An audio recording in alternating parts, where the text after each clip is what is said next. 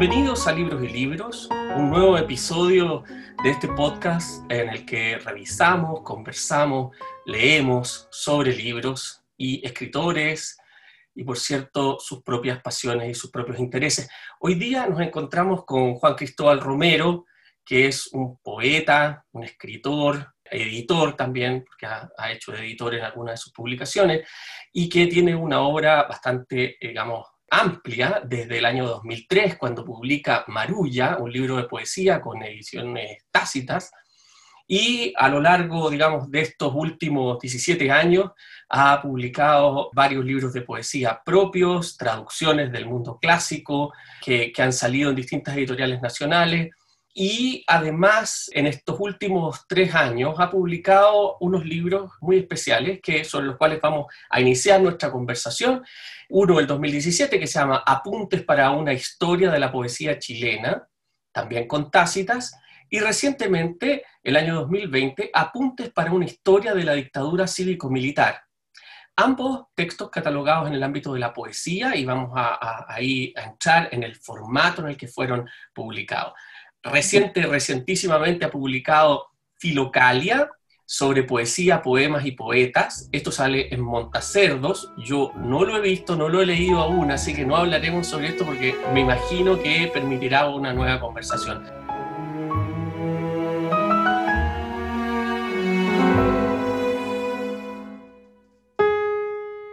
Hola Juan Cristóbal, muchas gracias por estar en Libros y Libros. Muchas gracias, Pablo, por la invitación. Juan Cristóbal, la publicación de apuntes para una historia de la dictadura cívico-militar creo que hace una especie de contrapeso con esos apuntes que tú publicaste el año 2017 para una historia de la poesía chilena. ¿Cómo, digamos, nos cuentas, porque no es una explicación lo que, lo que uno pide, sino que cómo nos cuentas este camino que tú has hecho en tu historia como, como poeta, como editor, con estos saltos, podríamos decir que también tienen que ver con el formato. Si pudieras contarnos un poco más.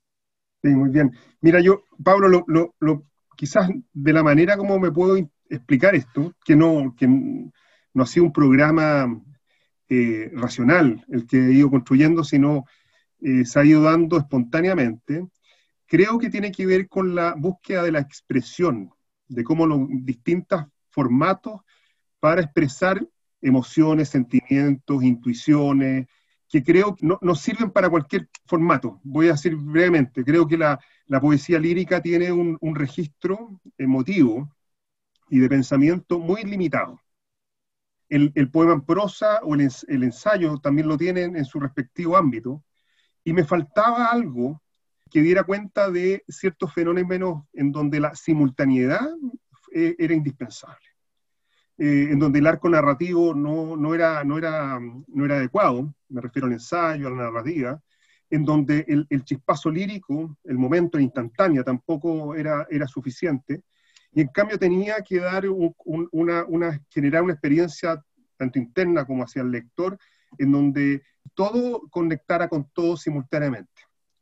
Y creo que estos apuntes, eh, por, por, llamarlo de una manera, pues son montajes, collages, es un, registro que me ha permitido expresar ese tipo de, no sé, pues de deseo, de impulso, ¿no es cierto? Porque estas son pulsiones finalmente, lo, que, lo, que, lo que está detrás de cualquier de este tipo de, trabajo. Ahora, sin duda, para, las personas que, que, aún no han leído el libro y que recomiendo absolutamente hacerse de una copia, tenemos que pensar que es un libro de 120 páginas aproximadamente, en los que uno tras otro, no en verso, porque eso también es una cosa que despista respecto de la cuestión poética, que muchas veces asociamos lo poético a lo versado o a lo rimado, y en este caso no es así, sino que son como, yo a mí me gusta llamarlo epigramas, ¿no? Así en el sentido, algunos hemistiquios, algunos, algunas frases, ¿no?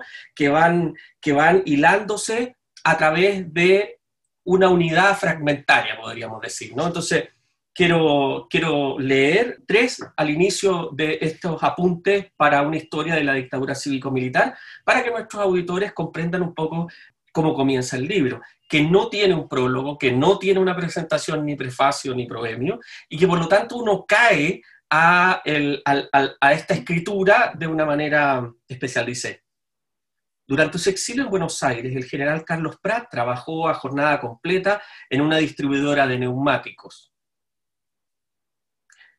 El asesinato de Orlando Letelier fue el primer atentado terrorista cometido por un gobierno extranjero en la capital de Estados Unidos. Siendo niño, Augusto Pinochet sufrió un atropello que casi le cuesta la amputación de su pierna izquierda. Así, el libro de Juan Cristóbal Romero va construyendo esta hilación, este, este poema largo que uno también podría pensarlo, porque no, no, hay, no hay cortes, ¿no? Entonces, este trabajo me imagino que además te implica una elaboración en el tiempo que me gustaría si pudieras contarnos un poco. ¿Cómo, ¿Cómo, es esa elaboración? Mira, la, elaboración es bien particular. o sea, eh, eh, si nos vamos al, a la parte más del oficio primero implica la lectura, o sea, es, fundamental la lectura y, hacerse una pequeña bibliografía que va alimentándose a medida que uno detecta ciertos rincones nuevos que siente que está poco tratado. Y, lo que, y, en la lectura se, elige aquel como instante eh, epifánico, en otras palabras, que ya por la, por, la, por la energía que tiene en sí misma, en sí mismo ese momento, o porque uno advierte que eh, puede vibrar con, otra, con otro pasaje o idea que, que, has ido coleccionando o, sea, o, te das cuenta que puedes obtener en otro lado. Entonces, digamos, son dos, dos, dos al menos dos eh, criterios que, que eh, determinan la elección del, de, la, de, la, cita, que es el, el, en sí misma la energía o la, el, el, hecho que vibre con otra, por, por la simpleza, por la ridiculez, por la ironía, por lo, cotidiano muchas veces que, tiene ese, ese, evento.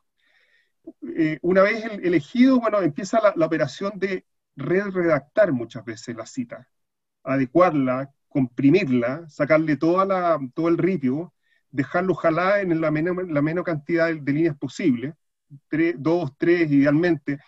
Obviamente hay, algunos que no puedo, y he, tenido que extender a, a cinco, seis, siete líneas, pero en general, entre menos es, mejor. O sea, para mí una, cita que tenga una línea es un tesoro. O sea, es un tesoro por dos motivos, por, porque, porque produce una rapidez de movimiento de la lectura y, te permite saltar el pensamiento de un momento a otro, que es parte de, la, de, de, los efectos que se busca, y también por un tema de diagramación.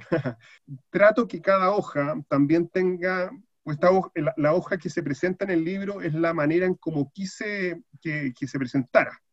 O sea, no, es que haya un corte arbitrario que el diagramador hizo para lograr adecuar a una caja de, caja diagramal.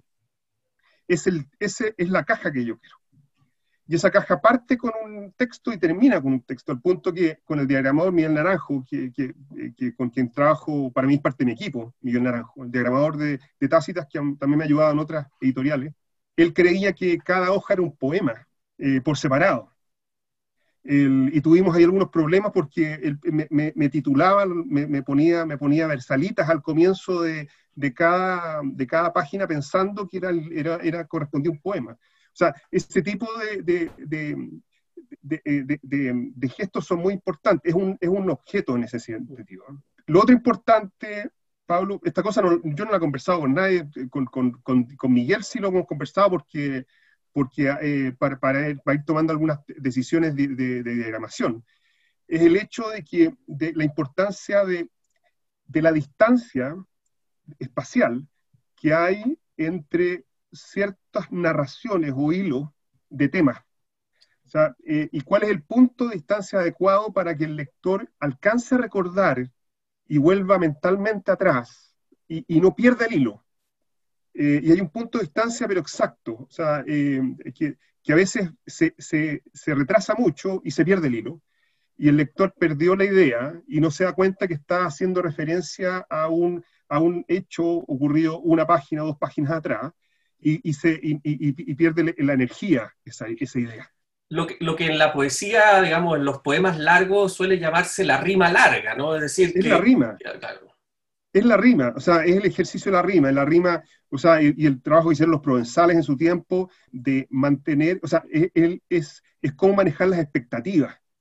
una rima muy corta a veces rompe, se produce un efecto de ese deseo de buscar la rima que, no se, que, se, que se cumple muy rápido, y estos profesores eran muy buenos para lograr mantener el deseo de la rima y que se, y se manifieste en el momento oportuno y produzca un efecto, un placer muy grande estético. Sobre todo que hay que, hay que pensar en esto que rima no tan solo tiene que ver con la rima, digamos, de las vocales o de las consonantes, sino que también rimas de pensamiento, ¿no? Como, y que en ese sentido, eh, cuando yo iba leyendo el libro, al igual como me pasó cuando leí apuntes para una historia de la poesía chilena, me recordaba por momentos a Orlando el Furioso, ¿no? Ariosto, con estas cosas que, en que de repente, Ítalo Calvino lo dice muy bien, dice, uno toca una ficha como si fuera un juego, como si fuera un tablero, y esa ficha te permite ver el total, y otras fichas te permiten solo lo puntual. Y entonces en esa escala de lo puntual y lo general que te vas moviendo, y a mí me gusta mucho la metáfora del juego, porque creo que es algo que también la gente más joven hoy día vive con mucha pasión, ¿no? Se puede entender también el por qué un poema puede tener 150 páginas, 140 páginas, y como en el caso de estos libros, que lo celebro absolutamente, ambos tienen índice de nombres, porque tú trabajas desde estos apuntes que son hechos, ¿no? que es el factum, ¿no? que, vas elaborando en esto que llamaremos la historia, eh, eh, y que si alguien, digamos, pensando en los provenzales, pensando, ¿no? uno tendría que decir que son crónicas, ¿no? O sea, son mm. crónicas poéticas en las que yo creo que, bueno, eh, va a haber mucho que ahondar con el tiempo, porque también quedan resonando, tal como tú dices, resuenan entre ellas, pero también resuenan con la realidad. ¿no? En ese sentido, el mito aparece de todas maneras. Claro, es interesante lo que tú dices, Pablo, porque la pregunta, o sea, se había pensado que la poesía épica estaba, se había, la habían dado por terminada. Yo tengo la impresión de que este tipo de manifestaciones, no sé en el caso de la poesía, también incluso la poesía, el libro de la poesía chilena, porque hay una épica ahí mismo, pero es una manera de cómo se puede revitalizar eh, la poesía épica. O sea, porque la poesía épica no, no es no solamente la forma. mucho, yo pienso que Ercilla, mismo Virgilio, si, eh, hubieran escrito una novela hoy día. No hubieran, eh, no hubieran escrito las octavas, las octavas, las octavas reales en el caso de, de, de, Ercilla o, la, o, la, o, hubiera escrito en, en, en, exámetro actílico en el caso de Virgilio no, existía la novela, no, no, no estaba dentro eh, de, su, de su registro, pero hoy día hubieran escrito algo distinto a lo que, eh, para buscar el mismo efecto, ¿no es cierto?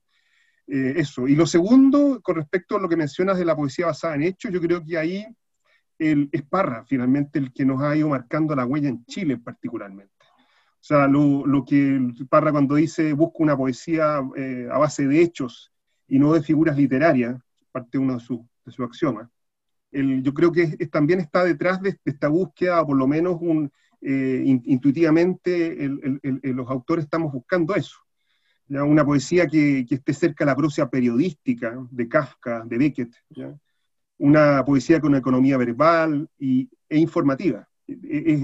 Creo que, es parte de lo, de, lo, de, lo, buscado. Ahora, no reemplaza la otra, como también diría Parra, esto sería cambiar charqui por lomo no, no, no, esperemos que esto vaya a ser la, la, poesía del futuro, ni, yo creo que son, son distintas formas, estructuras, para distintas emociones, para distintos eh, eh, eh, búsquedas. lo, que se busque, lo que se logra en un soneto jamás va a ser posible en, replicar en un, en, un, en, un, en un, libro como estos de apuntes, viceversa.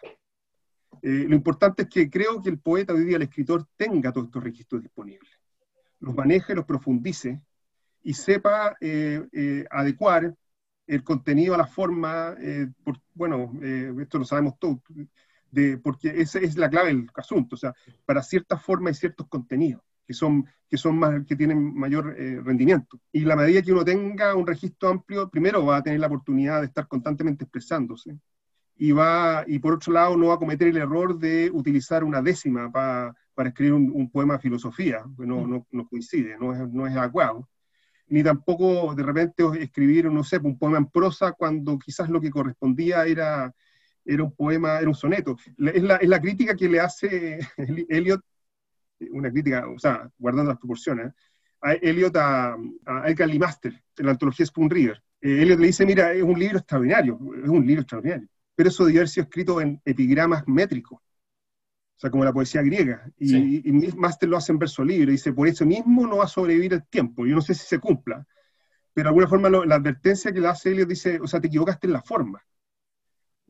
lo que correspondía a esos, eso, eso, eso, eh, poemas póstumos de, eh, es una poesía, otro tipo de métrica. Eh, simplemente lo que estoy tratando de decir es la importancia de manejar registros distintos, lo mismo que en la pintura, en el arte, en la música también. Y acá yo advierto que en mi caso descubrí un registro nuevo que me está permitiendo expresar cosas que no, hubiera, no había podido hacer en, en otras vías. Y tampoco va a agotar, espero yo, mi, mi, eh, escritura porque tengo un montón de cosas que decir en otros, eh, que, se adecuan a otros tipos de registros, a la prosa, poética, eh, el, el epigrama, la cueca también, el humor.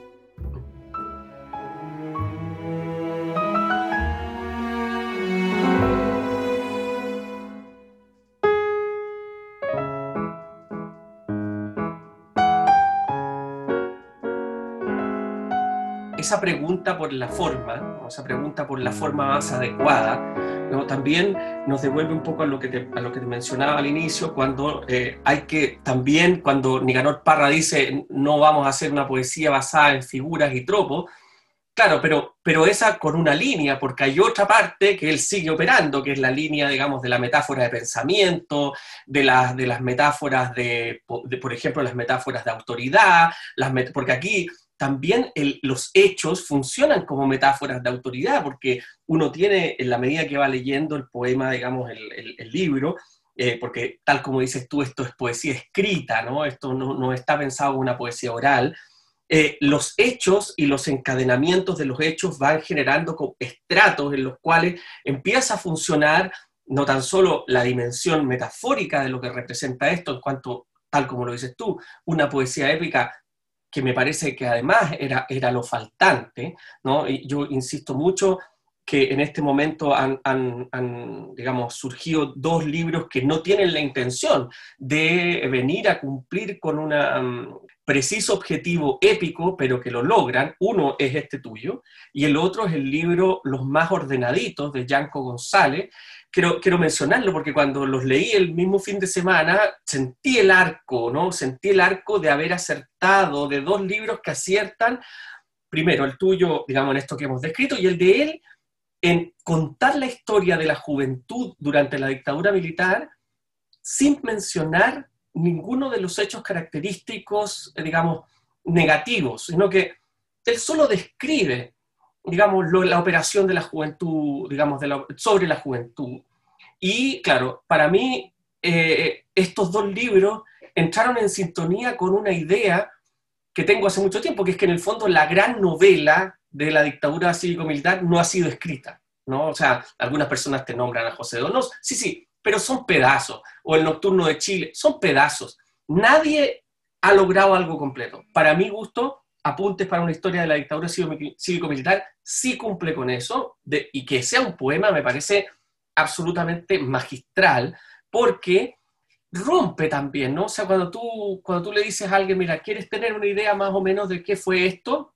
Está aquí, eh, en este libro. Pero, pero me queda una duda respecto de la cuestión epigramática, y que esto los clásicos, digamos, lo saben mejor que, que, que lo que voy a decir, lo estoy citando, pero no lo voy a hacer.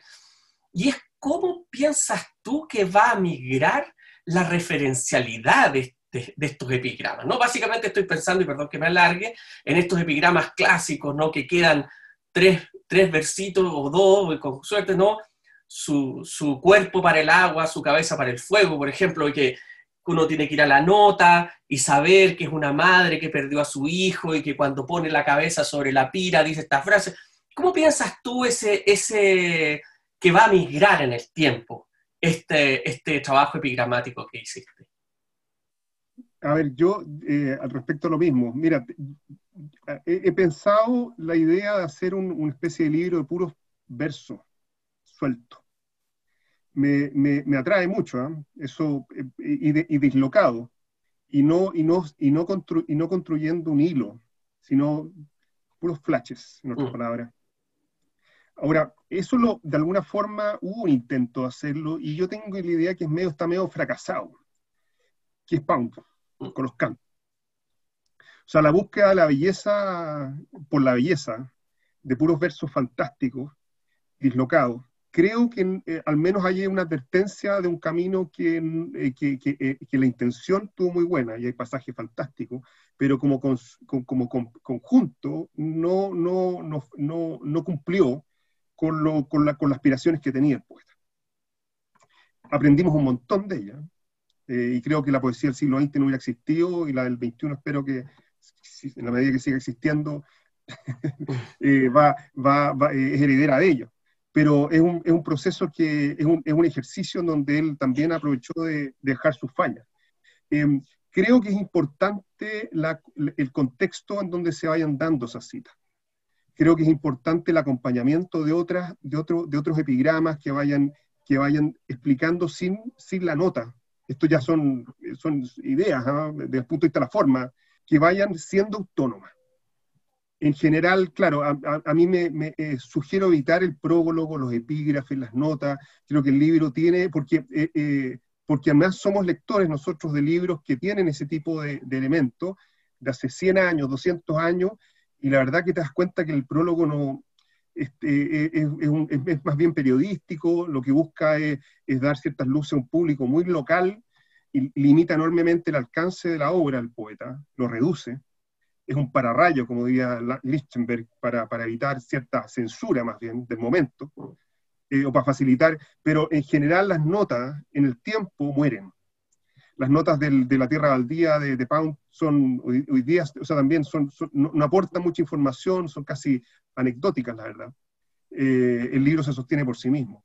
Entonces la pregunta es cómo el mismo libro que, eh, que, permita ir entregando la información necesaria para que un lector con mediana información, porque se puede pedir que sean súper informados, pueda eh, sacarle rendimiento, generar una experiencia estética que le contribuya a, su vida finalmente, ¿no es cierto? Mm. Que, es lo que, busca la literatura. Ahora, lo, lo otro creo es el hecho de que está Internet también que es una cuestión que no, no, teníamos antes. Yo no, yo, no, yo no manejo las redes sociales, porque uno podría hablar de, de del epigrama que está ocurriendo en, Twitter y otras, y otras, yo por eso no, no, no, no lo conozco. Pero al menos lo, que sí tenemos hoy día, que no, tiene, que no tenía ningún lector en la historia de la humanidad, es, la, es una biblioteca enfrente de uno, rápida, en donde que, que hay que considerar que es parte de la lectura. O sea, yo no puedo pensar que estoy escribiendo la poesía, apuntes con la poesía chilena o, de la, o, la, o, la, dictadura, sin tener en cuenta que el lector va a tener la posibilidad de meterse a internet, googlear, buscar la fuente, la misma cita, ver, contrastar cómo lo escribí yo respecto a cómo estaba. Eso es parte de la lectura, es parte de la experiencia. Tiene que estar contenida sin necesidad de poner en, la, la, página web, que he visto algunos eh, eh, eh, pedir libros que ponen en la página web. o sea, está, está el buscador de Google. Entonces, y creo que eso también es rico. O sea, ahora, por ejemplo, estado, estoy tratando de hacer un nuevo apunte, son procesos lentos, ¿ah? y, sobre el Quijote. Y ese libro, a todo esto, yo sé que tú, tú, tú participaste en la edición de un Quijote abreviado, bueno, así que estamos emparentados, de ahí te voy a, vamos a conversar sobre lo mismo. Bueno, sobre eh, el Quijote y todo su entorno, o sea, Cervantes, toda su carrera, la, la, literatura al momento, dónde se sitúa finalmente Cervantes y dónde se sitúa el Quijote. La cantidad de nombres propios, lugares, ciudades, que para mí son parte del poema, cargan de energía eso. Paul nos ayudó con eso, el, el, Dante también, la Divina Comedia, puro nombre propio. El, a, aquellos que dicen que la poesía tiene que ser solamente sustantivos, eh, no, palabras, nombres propios, ciudades, lugares que uno ni siquiera que, que insinúan, que evocan. Ahora se, eh, se, agrega el hecho de que uno puede acceder y saber en Wikipedia quién fue este personaje, sin necesidad de estar explicándolo, sin hacer perder el tiempo a la página y perder y consumir hojas en tratar de explicar lo que uno, cualquier lector va a encontrar en Internet. ¿no? Darlo por hecho. Y entra rápido al fondo del asunto. No puedo, no puedo dejar de tomar, digamos, la posta que dejaste ahí con lo del Quijote, porque sin duda me parece que, claro, cualquiera de estas cosas que tú abres como apuntes, ¿no? Son, son ficheros de lectura, de, una lectura atenta, tú mismo dices la toponimia, ¿no? toda esta, esta correlación que Dante logra, ¿no? mezclando nombres propios de lugares con, con personajes históricos, con personajes míticos, con personajes, toda esta confluencia que obviamente después también influye Alonso Ercilla, eso sin duda, que también es un, uno que, que junta, no sé, un, un lugar eh, en Curacautín con, un, con una Venus y con, uno, con un Marte, ¿no? y esa, esa especie de, el gran tesoro para mí de la literatura latinoamericana, ¿no? que es la mezcla ¿no? absoluta del mundo clásico con el mundo local. Y en ese sentido, te, preguntaría si has leído este encadenamiento ¿no? de una historia de la poesía, una historia de la dictadura, a este vínculo con, podríamos decir, eh, la obra de Cervantes o la persona de Cervantes. O sea, primero, vamos hablando de Cervantes. Para mí Cervantes es un, es un autor latinoamericano o sea, no, no, no es español. Los españoles no la entendieron, no lo entendieron. O sea, el, o sea todo, la, todo lo que hace Ortega y Gasset tratando de explicar al Quijote, eh, o sea, no lo entendió.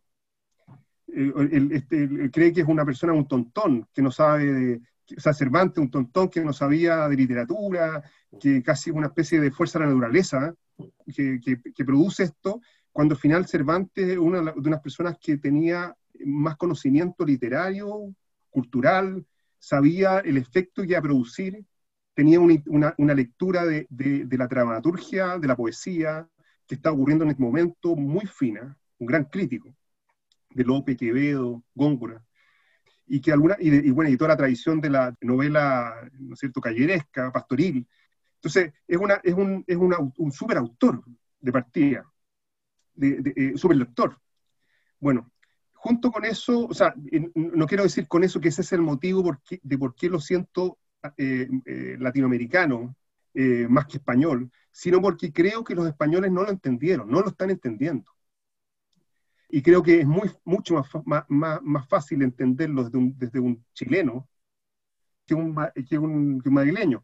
¿Por qué además agregado? El hecho porque él fue un paria de España fue una persona que, fue un cristiano nuevo, eh, que pasó, que pasó eh, mal, mal, recompensado de, todos los sacrificios que hizo en, en Lepanto, cinco años y medio en Argel, volvió y fue acusado de sodomía, porque aparentemente por, por, porque tuvo eh, amistades con su amo allá en Argel, y eso le, eh, le acarreó una vida de, de, o en la cárcel tres o cuatro veces, fue acusado de, de, proxeneta a su señor y sus hijos, o sea, imagínate todo, o sea, vivir eso, o sea, hoy día las acusaciones de, no hay nada equivalente a lo que vivió él, y a los 57 años producir esta tremenda obra que finalmente es el sumo de toda esa rabia contra, contra España, contra la corona, contra el rey, contra la iglesia creo que es un sentimiento más propio de lo que nos ocurre a nosotros los latinoamericanos respecto a, la madre plata, a la lengua, que es lo que le podría producir un español con respecto a sí mismo. Eso en primer lugar. Y lo segundo, que creo que, eh, creo que es necesario, esto ya una reflexión de hace poco, ¿eh? hacer siempre una, o sea, hablar de Cervantes es hablar de la lengua y hablar de la madre y es importante que cada cierto tiempo hagamos algún tipo de, de, ajuste de cuenta con la madre, una cosa ya de, eh, eh, de psicoterapia, eh, en, donde tenemos que hacer una especie de ajuste de cuenta. ¿Cómo te entendemos? ¿Qué distancia vemos? ¿Qué podemos aprovechar de eso? Creo que Cervantes es un libro hoy día nuevamente total, además. O sea, incorporó, logró incorporar la poesía, el, el, el relato, la dramaturgia, la novela, la filosofía, o sea, todo, todo está en contenido, el humor. Todo la categoría literaria. Todas las categorías. Mm. Entonces es un, es un, libro todavía muy actual que, que, permite desde el punto del formato mucho, mucho, que aportar, no sé. Eh, además un libro que hoy día yo lo, yo lo necesito porque la verdad que el, el corrector de Word nos está obligando a tener libros perfectos. O sea, eh, y, la, y la literatura no es eso. O sea, Cervantes nos hace ver que es, una, es un fluir eh, en donde está incorporado una serie de errores eh, que como parte del, del, del, juego literario, en donde no, no tenemos que hacer libros periodísticos con una prosa perfecta.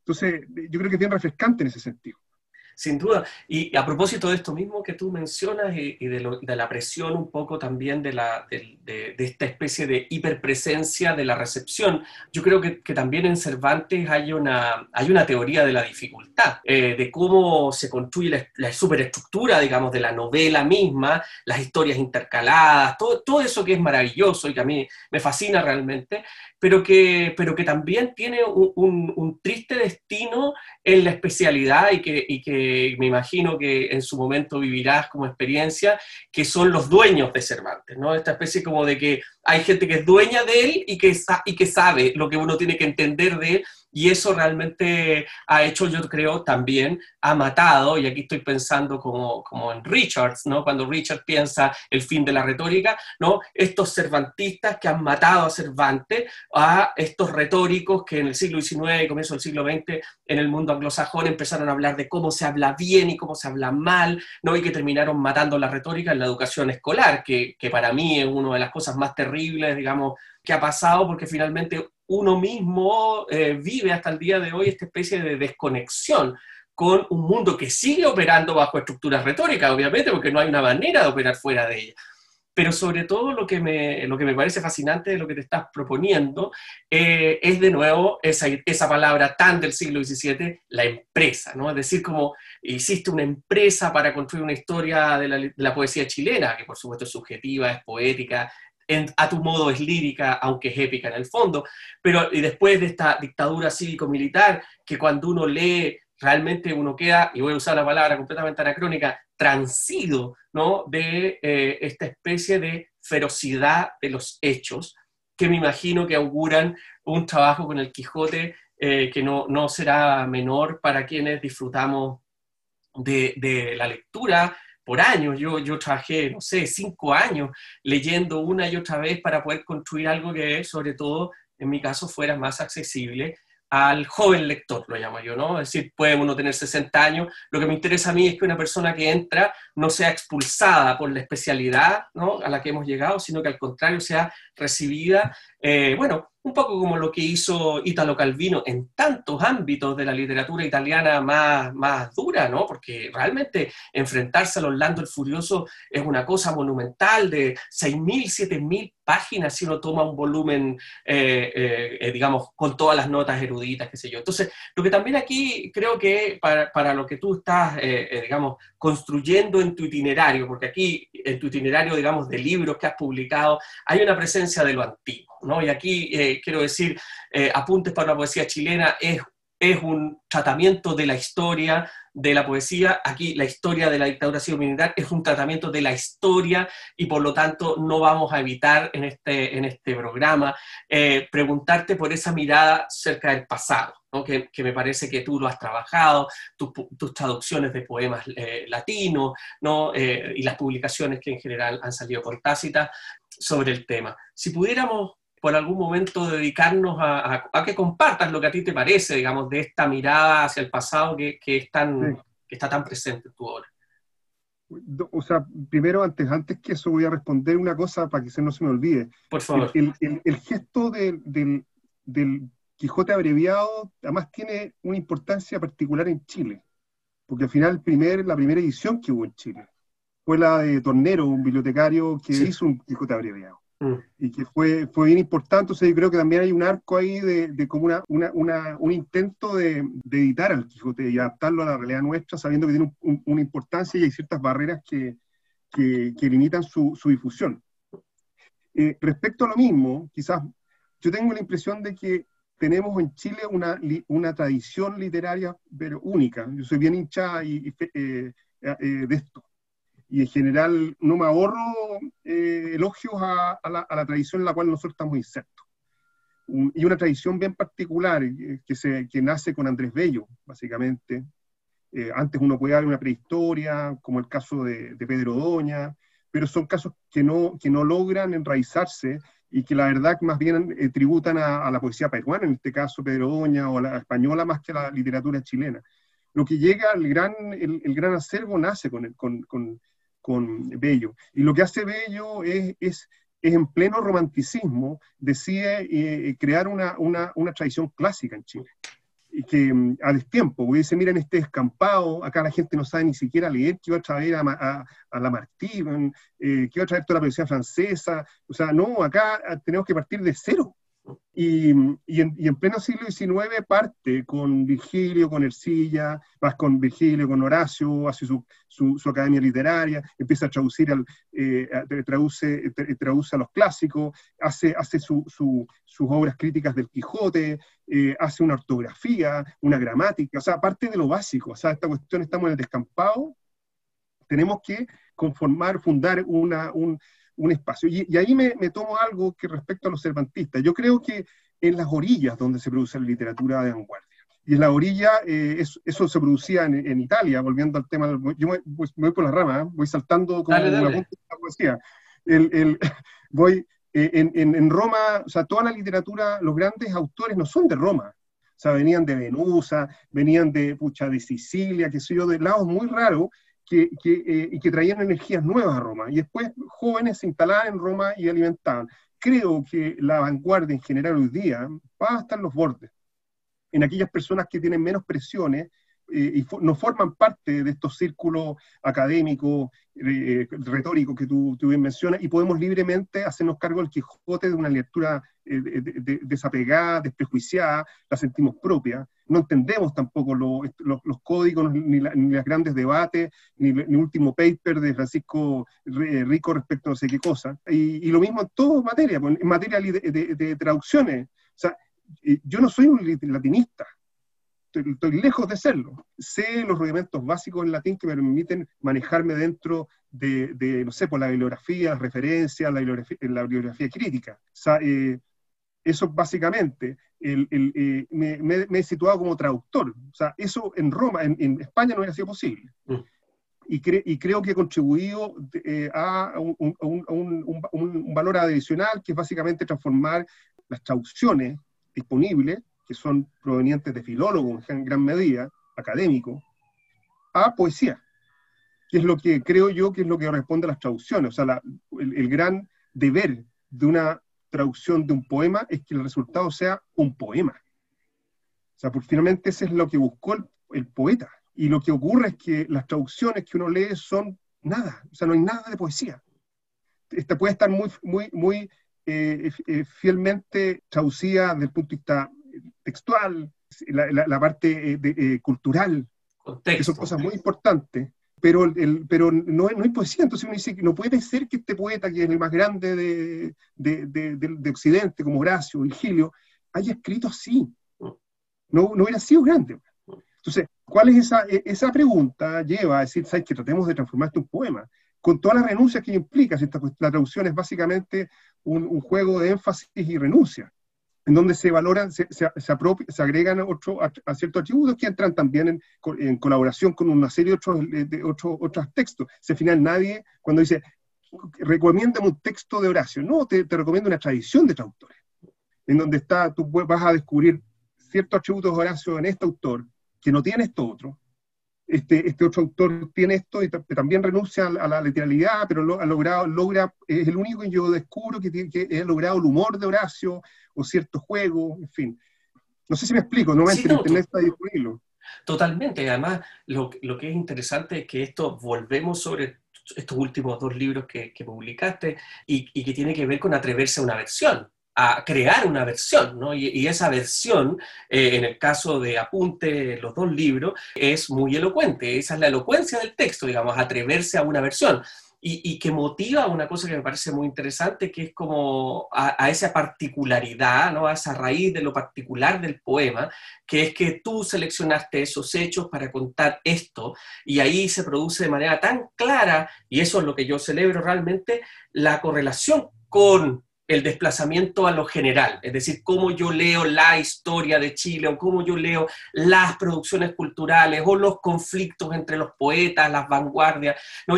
pero eso surge de ese pequeño detalle, de ese guiño, de esa sumatoria en, el fondo que tú vas organizando con estos hechos, ¿no? que, que son que, que, están en la poética de Aristóteles, o sea, esos hechos que son la base de lo, que, de lo poético. Y ahí, eh, en, esta última, estos últimos minutos que nos quedan de conversación, me gustaría si nos pudieras adelantar de este último, de este último libro que publicaste con Montacerdo, porque Filocalia es la que, mm, si pudieras contarnos un poco, porque yo creo que no, no lo he visto en librería, las librerías hoy día están un poco mermadas, pero, pero si pudieras contarnos un poco, sería estupendo para también dejarnos ahí enganchados para un futuro programa en que hablemos de este último libro. Mira, el Filocalia está el libro, recién me llegó. ¿eh? Es un libro, es un libro que, que es un libro de ensayo. Eh, es ensayístico, totalmente ensayístico, que, que, pero no experimental en absoluto. Lo que busca es tres cosas, yo diría. Una parte ahonda en la métrica, la métrica y, y, la, la, versificación clásica, pero no con un manual de, de versificación, habla sobre la métrica sobre la experiencia, escribir en métrica, las dificultades eh, y también las resistencias que, que yo he advertido. O sea, parte de, mi, de, uno de mis caminos ha sido la escritura en verso, rima métrica clásica, y también la resistencia que ha habido por parte de, la, de, la, de los lectores, eh, como, eh, y, y, de alguna forma tratar de, acercar la métrica en esa experiencia que me personal, ponerla a disposición del público. Eso uno.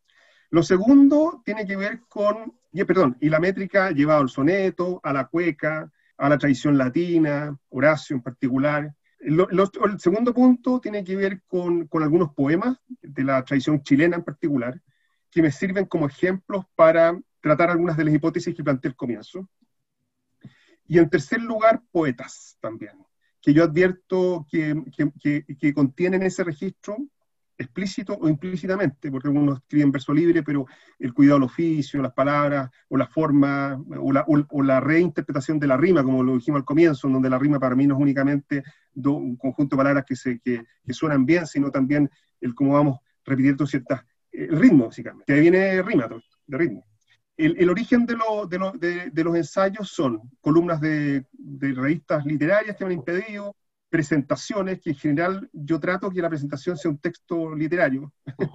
las acepto y me, me, enfoco y trato de, construir no algo simplemente para la ocasión, sino que, que quede registro y tratar de instalar ciertos temas. Y, la, y también algunas, no sé, pues, eh, críticas y cosas que, que, me han pedido hacer. Así que son también, son, deben ser como 15 años de, de artículos y, y, cosas dispersas que traté de ordenar, el editor me ayudó a también a darle un, una, un, homologar el, el, estilo, darle coherencia. Tuve que uh, reescribir un montón de, de, cosas que me repetía, como, como son estas cosas que no estaban pensadas programativamente. Eh, y no sé, pues hay que mirar, no, es, y estos tres, estos tres eh, temas, que son poetas o poesía, poetas y poemas, eh, se, se, agruparon, el, el editor los agrupó, les dio un orden, me ayudó también en homologar un poco el, el, el tono, eh, detectamos ciertas cosas que se repetían, de tal forma de que, de que, de que sea un libro que dé la impresión que está escrito de un solo, de un solo viaje, no obstante se advierte que son, el origen son distintas eh, etapas y, y contextos.